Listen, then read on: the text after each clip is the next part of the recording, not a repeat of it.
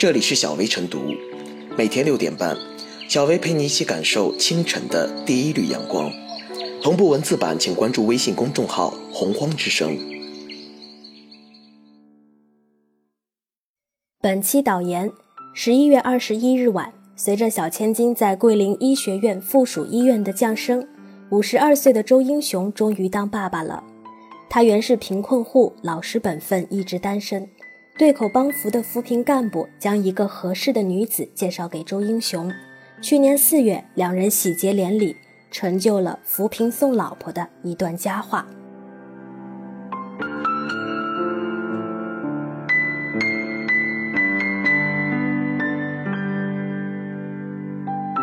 扶贫送老婆是一味舆论毒药。扶贫干部的工作本来就十分辛苦，既要管经济发展，也要管家长里短。许多干部都主动放弃了城市里的优越工作，不辞辛劳来到偏远乡村。有人积劳成疾，有人甚至还献出了宝贵生命。他们既非为名，也非为利，而是为了早日完成脱贫攻坚任务，早日让困难群众过上好日子。可是这一则关于扶贫送老婆的报道，却让扶贫干部陷入了风口浪尖，不仅给扶贫工作带来了负面影响，而且也给贫困群众带来了巨大压力。其实，这个所谓扶贫送老婆，并非公众所想，而是一个极其普通的爱情故事。这位贫困群众也不是好吃懒做的人，而是因为照顾先后生病的爷爷奶奶和父亲，误了终身大事，家里一贫如洗。扶贫干部可能看到了这个贫困群众值得托付终身，才从中撮合成就了这桩婚姻。事情就是这个事儿，可媒体却平地起波澜，不仅标题出现了扶贫干部送老婆的关键信息，而且在报道写下了成就了扶贫送老婆的一段佳话的论述。地方媒体都这样描述，自然就有了舆论风口。对扶贫工作而言，无形之中增加了舆论压力，公众对扶贫工作难免发出调侃：送钱、送物，还送老婆。脱贫攻坚正处在关键期，大家都在瞄准深度贫困打持久战和攻坚战。如此一来，贫困工作自然就可能分心分力。或许媒体初心是好的，想竭力报道扶贫干部的事迹，结果却因为哗众取宠，套用社会上流行的段子文化。导致好心干坏事儿，对扶贫干部来说，这也是一种伤害。本来付出了那么多艰辛努力，结果因为这则报道把之前的工作成效稀释了，给人一种假象，好像扶贫干部都是在无原则的迁就贫困群众，居然连老婆也能够送。面对公众的调侃和社会的质疑，扶贫干部更多的是一种尴尬和无奈。对贫困群众来说，也不是一件好事儿。本来面对脱贫攻坚，全社会都在汇聚力量，都在伸出援手，倾力在帮扶。结果这个扶贫送老婆事件出来，进一步放大了公众对贫困群众的质疑。难道贫困群众真的如此懒惰？给了政策，给了产业，给了物质，还想要老婆？对社会导向来说，送老婆本身就带有一种戏谑的意味。首先，这是对女性的一种不尊重，把女性当成一件礼物，显然是与我们倡导的社会主义核心价值观格格不入。其次，这也给社会舆论带来了一种反感。与其说扶贫送老婆是一段佳话，不如说是一味舆论毒药。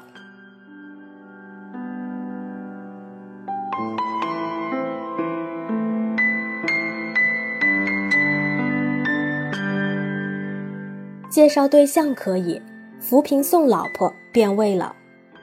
精准扶贫送老婆的所谓佳话，表面是喜事儿，将脱贫攻坚与群众生活密切联系起来。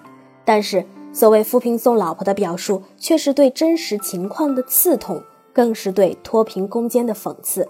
其实，多看几则扶贫送老婆的新闻，便会发现，这些事情就是帮人介绍对象而已。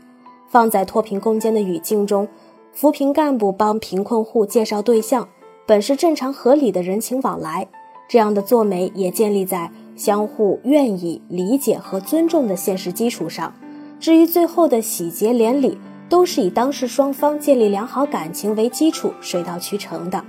如此看，这跟扶贫二字没什么关系，只不过恰好当事人身份是贫困户和扶贫干部罢了。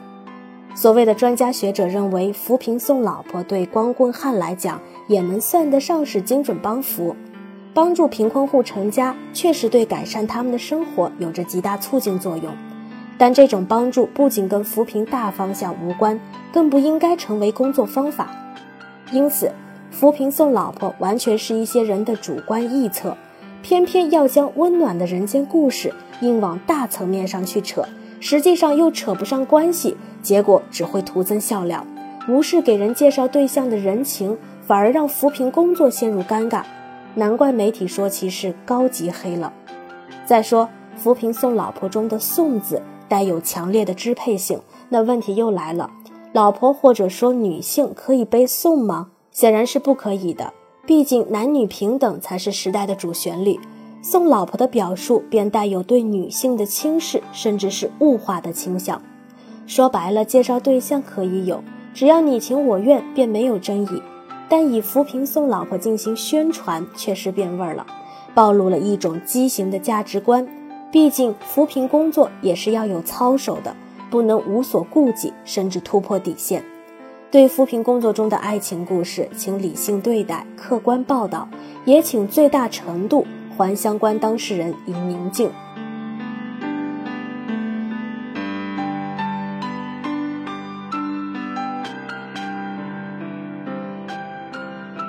小薇复言。